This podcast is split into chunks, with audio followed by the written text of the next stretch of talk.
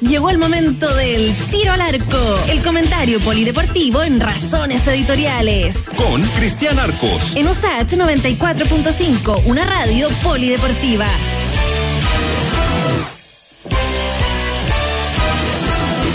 Seis con 38 minutos y en una semana donde hay clasificatorias, ojalá que no eliminatorias. Saludamos a don Cristian Arcos. ¿Cómo está Cristian? Hola Freddy, ¿cómo estás? ¿Cómo están eh, todos? Bien, bien, lo dices tú, ¿eh? cuando hay cuando juega la selección hay como un cosquilleo en la guata medio, medio extraño. Eh, por suerte han sido clasificatorias más que eliminatorias en los últimos 15 años, pero sí. pero la última no, no fue bien, así que está, está, está difícil, está empezar de nuevo. Oye, antes de ir a, a esas clasificatorias, eh, ¿qué, ¿qué, te pareció, no? ¿Qué análisis haces de la última fecha del fútbol chileno? Yo vi obviamente el clásico, ¿no? Y, y hace tiempo que no veía la U eh, tan, tan, tan perdida en, en todas las áreas de, de, la formación, salvo obviamente eh, el arquero, ¿no? De Paul, que fue el que salvó a la U de una mayor humillación, pero en todas las líneas se ven gente que no está en su en su momento o haciendo la pega que debería, que debería hacer, ¿no? La defensa, Montillo no, no nunca creo nada, los delanteros no hacen goles, los laterales no desbordan, en fin. Es un, eh, es un escenario en ese sentido eh, decepcionante, ¿no? Desde el punto de vista uh -huh. futbolístico para, para la Universidad de Chile, porque, porque hoy día, digámoslo, eh, para la U y para cualquiera, perder con Católica hoy día es, es, parte del asunto. Católica es por lejos eh, el mejor equipo de la competencia chilena. Eh, podremos después entrar a discutir que eso no se nota a nivel internacional y, y, creo que estamos más o menos de acuerdo en eso, pero la competencia chilena católica no tiene no tiene oponentes reales, tiene oponentes en un partido de repente que no lo, lo pillan mal parado, qué sé yo, pero en la competencia larga católica si no pasa nada extraño va camino al primer tricampeonato de su historia.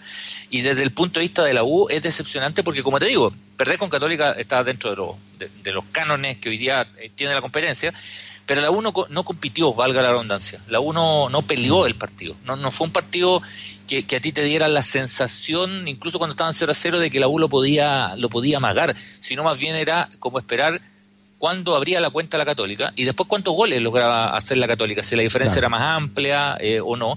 Efectivamente, eh, coincido que el Tuto de Paul, el arquero, yo creo que el Tuto de Paul jugó el mejor partido desde que está en la U.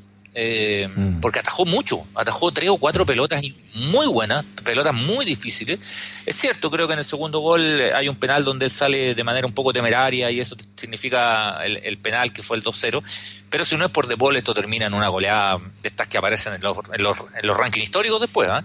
Entonces mm. creo que eso es lo complicado para la U. No, no, no es la, los puntos que tiene, no es la posición en la tabla.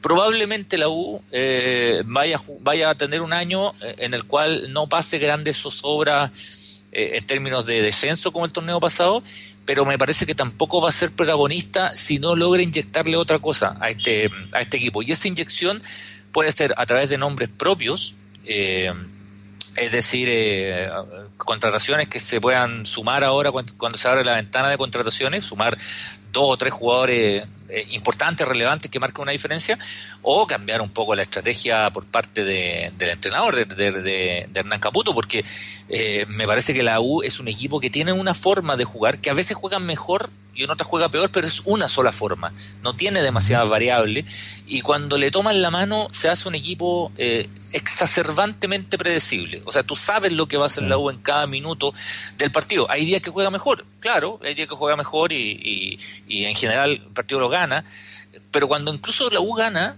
tampoco gana por una diferencia muy amplia con la excepción de la goleada que nos metieron, ¿no? a Curicó le metieron 5, pero a excepción de ese partido, los partidos los ganan 1, 1, 0, ahí medio, medio rajuñando, que los puntos valen, pero el análisis me parece que un poquito más allá, la U te deja poco, ¿eh? te, te, deja poco mm. como para como para invitar a soñar en un futuro esplendoroso, porque además la mayoría de los jugadores, con la excepción de Franco Lobo, que jugó ayer por la izquierda, sobrepasan por margen los 33, 34 años. Entonces ahí también hay un punto que, que adolece la U y que adolecen varios equipos de la competencia chilena. Sí, y, y gente que, que, no está rindiendo sus puestos, no sé, Matías, Matías Rodríguez, ya no es el de antes, Bocellur tampoco, ¿no?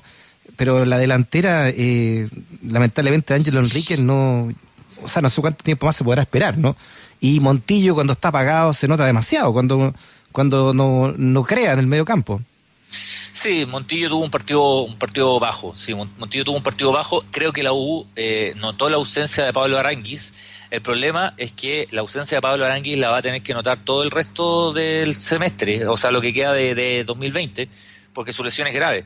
Entonces creo que ahí la U necesita rejuvenecer, pero un jugador con esas características, porque, ojo, Galani es un jugador joven, Cornejo un jugador joven, pero no tienen el ritmo ni, ni, ni, la, ni la colaboración ofensiva que Aranguis le otorgaba a Montillo. Con Aranguis en cancha, Montillo jugaba mejor. Eso es un elemento, creo yo, importante.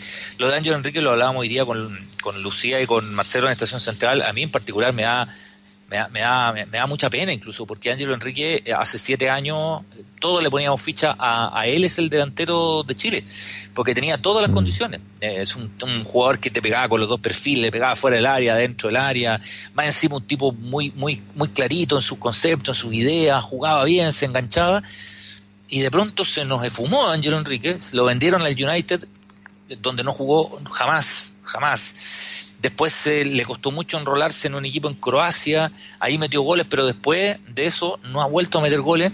Eh, jugador con condiciones y parece un jugador veterano eh, claro, no es un cabro chico, pero, pero tiene 27, 28 años y pareciera que tuviera 35, 36. Mm.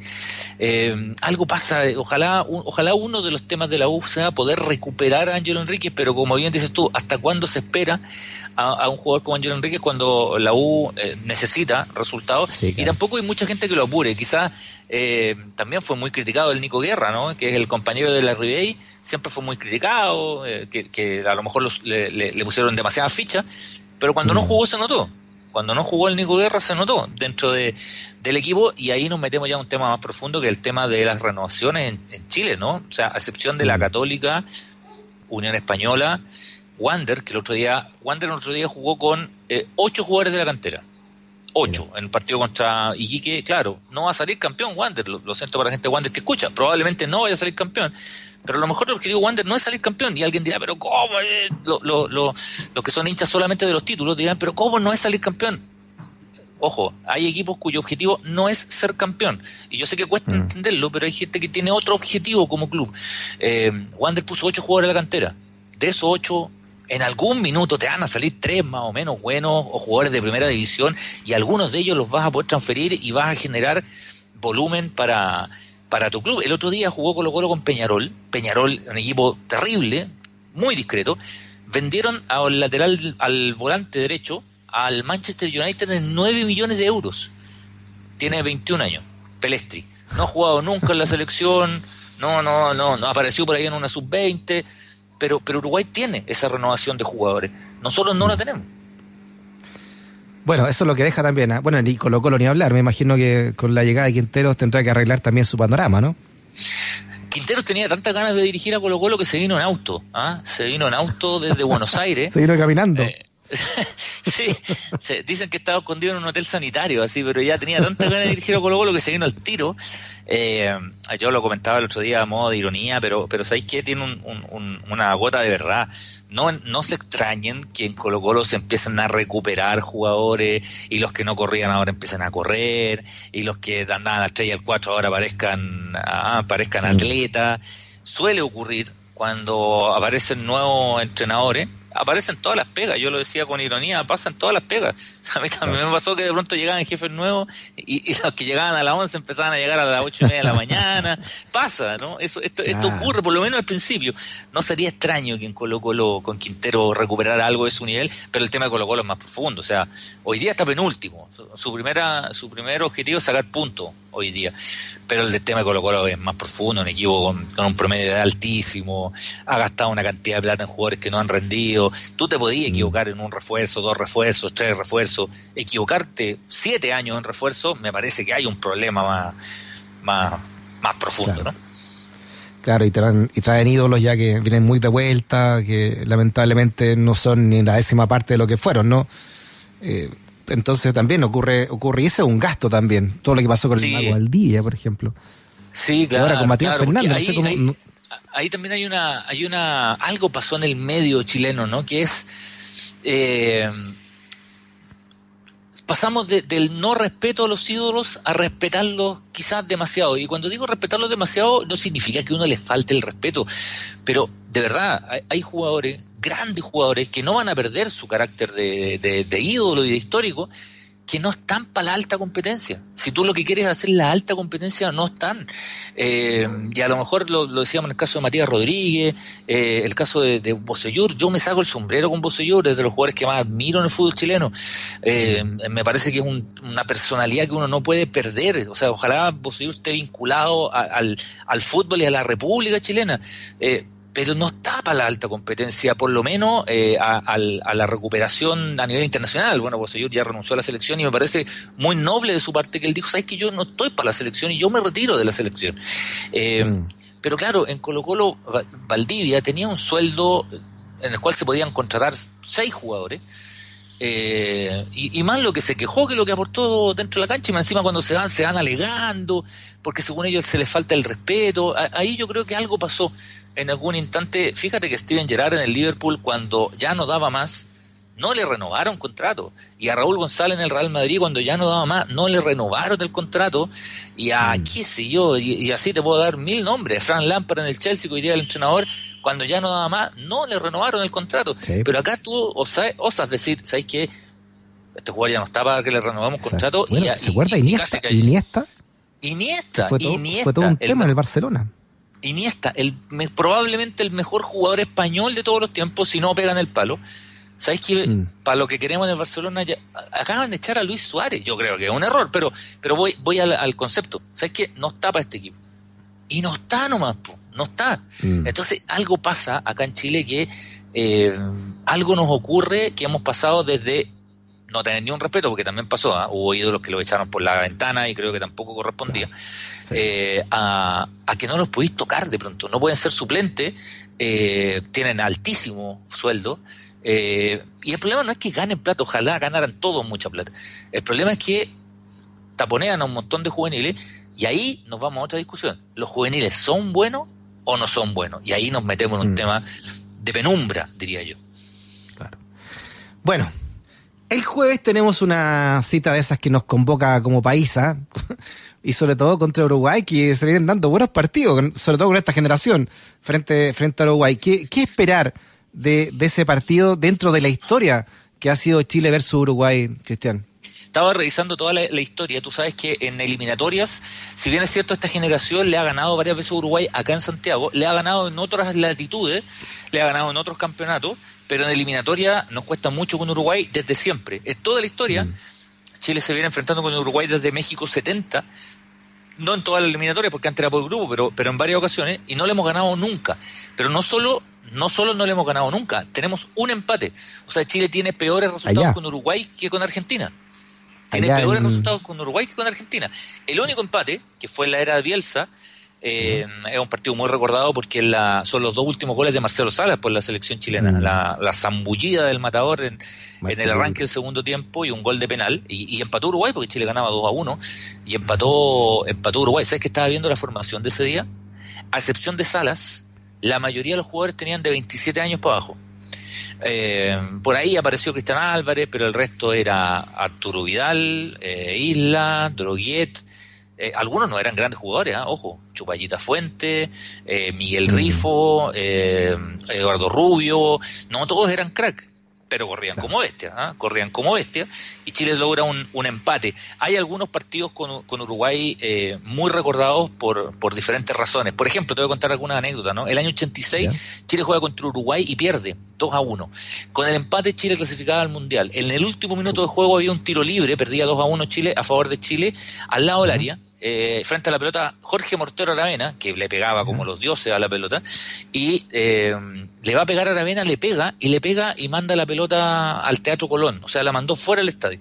Y a todo el mundo le llamó mucho la atención, que, que, Aravena le hubiera pegado así de mal al lado del área, y después eh, se enteró, uno se fue enterando, reporteando la historia y todo, que hubo un jugador uruguayo que se llamaba Venancio Ramos, que cuando tiraban cosas al estadio, a la cancha, él agarró una naranja, una mandarina, una naranja chica, y cuando el mortero le fue a pegar a la pelota, le tiró la mandarina a la pelota y se la movió. Entonces cuando el mortero le pega, la manda a cualquier lado, pues la manda a, cualquier lado. Bueno, Chile termina perdiendo ese partido ese partido 2 a 1. Eh, hay un partido contra Uruguay también, donde se juega después del bautizazo. ¿Te acuerdas del bautizazo? Del castigo a los jugadores. Eh, el, Claudio Borghi decide marginar a cinco jugadores un día antes del partido. y, ah, jugadores que eran que eran cercanos a Borghi, o sea que, lo, que había estado con Colo con ellos, ¿no? Y, además titulares casi todos. El único que no era titular era Carmona, el resto era, eh, era Valdivia, era Vidal, era eh, Gonzalo Jara y Jan Bosellur. O sea, titulares mm. y buenísimos jugadores. Bueno, para dar un tema de disciplinario, porque los corta por el tema de los bautizazos, los saca del equipo.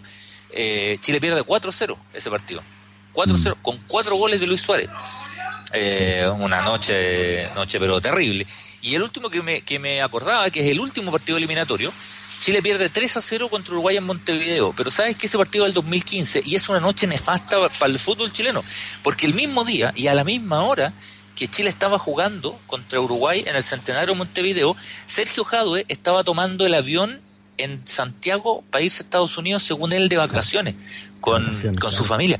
Fue una noche increíble, surrealista, o sea, fue Macondo así, pero porque mientras a Chile le estaban metiendo tres en el Centenario, el fútbol chileno administrativamente se estaba yendo a la paila porque el presidente se iba a Estados Unidos en el caso mm. más grande de corrupción del fútbol mundial. El mismo día. Y, le decía a la prensa en el aeropuerto, mintió hasta el final, ahí con cara de póker, que se iba de, vacaciones con la familia, poco menos a, Islandia. No, estaba, no, estaba más, estaba más, estaba más puesto que, ¿ah? estaba más puesto que Jimmy Page en los 70, estaba pero arriba del balón, pero no, estaba empepado, pero total. Y claro, mintió hasta el final. Jaude, que a todo esto hoy Hoy, eh, 5 de octubre, linda, linda fecha además, siempre bueno mencionarlo, eh, hoy 5 de octubre todavía no sale su sentencia. Se ha postergado nueve veces la sentencia de Sergio Jado como testigo protegido en, en Estados ¿Y eso Unidos. por qué? Porque le siguen sacando información, imagino. Claro, claro. Él sigue negociando, sigue pactando, su abogado además seguramente hay una estrategia de, de seguir eh, entregando de agoteo eh, eh, colaboraciones y qué sé yo. lo que uno ha podido averiguar, lo último que uno puede averiguar es que eh, es inevitable que Jadwe en algún minuto vaya preso, porque algunos pensamos que esto lo va a chutear, chutear, chutear hasta que él no vaya detenido. Lo, que uno ha sabido, por lo menos en fuentes relacionadas con el caso, es que probablemente pase poco tiempo preso, pero es casi inevitable que él vaya preso. O sea, Jadwe va a ir mm. preso en algún minuto. Pues, ¿Cuándo? ¿Cómo? ¿Dónde? No sé. Pero, pero bueno, esa, esa ya es, es, otra historia. Y fue justo la última vez que Chile jugó contra Uruguay era San Paoli, el entrenador todavía de, de, la selección. Mm. Oye, están para cerrar un poco el tema de, este, de, esta, de esta paternidad tremenda o histórica de Uruguay contra Chile allá en el centenario. Eh, nosotros conocemos el estadio, tú has estado reporteando partidos allá de, Chile contra Uruguay. Es un estadio chico, no es para nada ostentoso, todo lo contrario. ¿Qué, ¿Qué, le pasa a Chile? ¿Por qué no puede ganar allá? Oye, son buena, es buena pregunta, buena reflexión, porque eh, a ver, es un estadio, no, no, no es, no es el, no, es más grande que el Nacional, no, no es. No. Eh, no, no, es muy antiguo, muy, muy antiguo, y de hecho lo conservan medio antiguo, ¿no? Porque tiene toda esta onda de ahí se juega el primer mundial, entonces también lo, lo, lo conservan. Hoy día estuve, estuve conversando, tuve la posibilidad de conversar con un jugador que jugó ahí, ¿ah? en, esa, en esa cancha, y él me, me agregaba un dato que yo no sabía. Me decía, la cancha, la cancha, el terreno, es muy malo, me decía. Además, la cancha es muy mala. No es una cancha donde uno diga, no, aquí se puede hacer bueno. No es como el Nacional, que es una buena cancha en general. Eh, es una cancha muy mala. Entonces, los uruguayos están muy acostumbrados a jugar ahí por su juego físico, de velocidad, de potencia. A eso le agregan una calidad técnica importante. Pero yo creo que algo tiene el, centenario, ¿cierto? No estas cosas medio inexplicables, ¿no? Hay, hay equipos que les cuesta mucho en algunos lugares. El centenario tiene una onda mística. No solo le cuesta a Chile, Argentina ha ganado muy poco en el centenario, Brasil creo que no ha ganado nunca en el centenario, ganó una vez, eh, hace muchos años, pero en general le, le, cuesta, Uruguay se agranda mucho jugando en ese estadio, y ahí pasa un factor que no lo vamos a ver ahora, que es el factor público. Eh, el mm. público no juega, no, no juega, pero la presión se siente. Yo estaba en eliminatoria en Montevideo y uno que no juega siente la presión. O sea, imagínate los que juegan y no va haber público. En una de esas se empareja un poquito la cancha en ese sentido, pero, pero yo tengo mis temores con la selección. ¿eh? El, miércoles lo hablamos en más detalle, pero tengo mis temores respecto a cómo va a parar el equipo Reinaldo Rueda, casi no va a entrenar con los jugadores, mm. tiene bajas importantes Chile, Uruguay también tiene bajas importantes, pero creo que las de Chile son más importantes, eh, está, difícil. La, yo creo que la jefa nos da unos minutitos más porque no, no me ha dicho nada todavía en el, en el WhatsApp y hay una polémica, te vi tuiteando muy enojado, ¿no? Por este ranking que hace con los 10 mejores defensas centrales eh, lo hace la FIFA, ¿no? Y deja fuera a Lía Figueroa. No, no hay ni un respeto. O que y esto no se trata de, de ser chauvinista, ni, ni mucho menos, ¿no? Pero, a ver, contemos este cuento. Este año no hay balón de oro, no se entrega el balón de oro porque el fútbol volvió medio irregular, entonces no encontraron nada mejor que crear el balón de oro todos los tiempos. La van a embarrar más todavía porque se van a tirar los ojos. Imagínate cómo estamos nosotros por no meter a Lía Figueroa. Imagínate cuando al final armen un 11, porque la idea es armar un 11, y, y queden algunos afuera. Va a quedar la escoba, y si lo mandan a, y si hacen con esto un, concurso de clic, eh, va a ganar el más popular y no, y no el mejor. Resulta que eligieron, a, buscaron los 10 mejores zagueros centrales, los voy a nombrar rapidito, ¿no?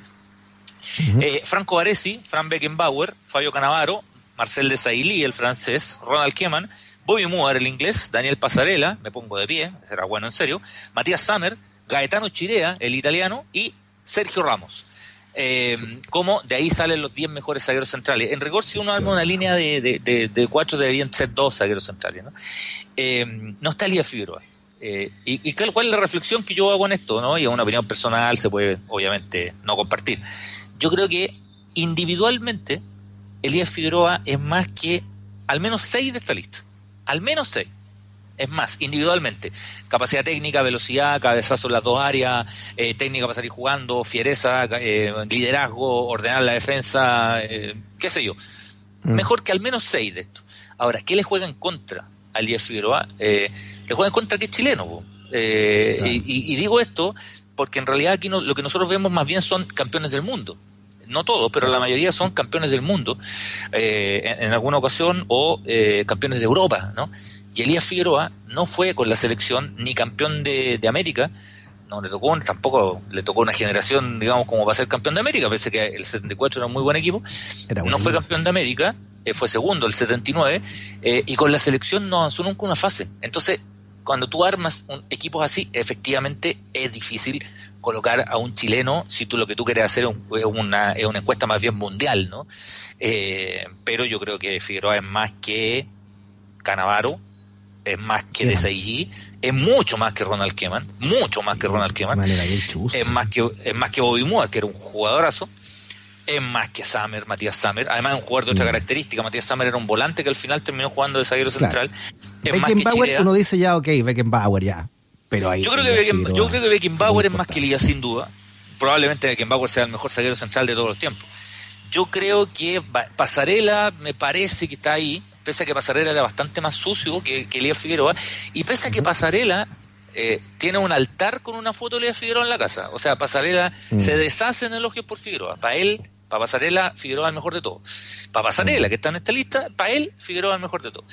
Eh, creo que parece un juego que me gustaba mucho a mí, no, no, eso ya más, tiene que ver con un poco la, lo que a uno le guste, eh, pero no sé si el resto es más que Figueroa. ahora, mm. Si tú me decís, campeón del mundo, sí, ahí no hay nada que competir. Campeón de Europa, sí, no hay nada que competir. Pero esos son más bien argumentos colectivos, ¿no? Más que, más que individuales, creo yo. Bueno, y el fútbol es un deporte colectivo, así que siempre es, bien, es bien llamativo. Eh, por ejemplo, Sergio Ramos, la presencia de Sergio Ramos, a, a, mí Sergio Ramos me gusta mucho como defensa. ¿eh? hay mucha gente que lo, que lo odia a Sergio Ramos porque es cochino, medio tramposo. A mí me gusta como defensor. Pero eh, cuando España fue campeón del mundo, Sergio Ramos jugó de lateral derecho. Cuando fue zaguero central, España no le fue bien. Entonces, me mm. parece que ahí hay cierta cierta cierta duda y ni te cuento en los otros puestos. ¿ah? O sea, por ejemplo, no los voy a nombrar todos porque si no, la jefa dice que nos reta, pero entre los arqueros. Ya, no está retando ya. Ya pusieron 10 arquero. ¿Ya? Eh, hay algunos maravillosos, ¿no? Buffon, Casilla, eh, Seb Mayer, eh, Yachin, arqueros maravillosos, pero aparece Tomás Encono, el camerunés. Tomás Encono no es más arquero que Claudio Bravo. No es. Ahora jugó, jugó mundiales y, ya. Es Bravo también jugó mundiales. Mm. Entonces ahí es donde la FIFA te dice, hace cosas medias políticas también, ¿no? Metamos mm. gente de este lado del mundo, metamos gente de este otro lado del mundo. No está Ubaldo Matildo Fillol, por ejemplo, entre los arqueros. O sea, Ubaldo Matildo Fillol es más que Edwin van der Sar, con todo respeto, digamos, o sea, y fue campeón, y fue campeón del mundo. Entonces, eh, claro, ahí entramos las discusiones colectivas y, y mm. e individuales, pero yo creo que Elías Figueroa individualmente es más que al menos seis de esa, de esa lista. Don Cristian Arcos, todo esto que hemos hablado el día de hoy queda en tiro al arco en el podcast, ¿ah? Formato podcast por si quieres volver a escucharlo y usted también lo puede tutear ahí, don Cristian Arcos. Y el miércoles hacemos la previa ya del partido de Chile-Uruguay. Sí, ahí ya vamos a tener formación, vamos a tener formación de Chile, formación de Uruguay, vamos a estar ahí. Ah, la, eh, recomiendo buscar la calculadora, ¿eh? por, si, por si acaso. ¿eh? Desempolvar. Desempolvar la vieja y querida calculadora, la teníamos guardada hace un par de años, empezar a sacarla de nuevo. ¿eh? Muy bien, Cristian, abrazo grande. Nos vemos. Chao, chao. Chao.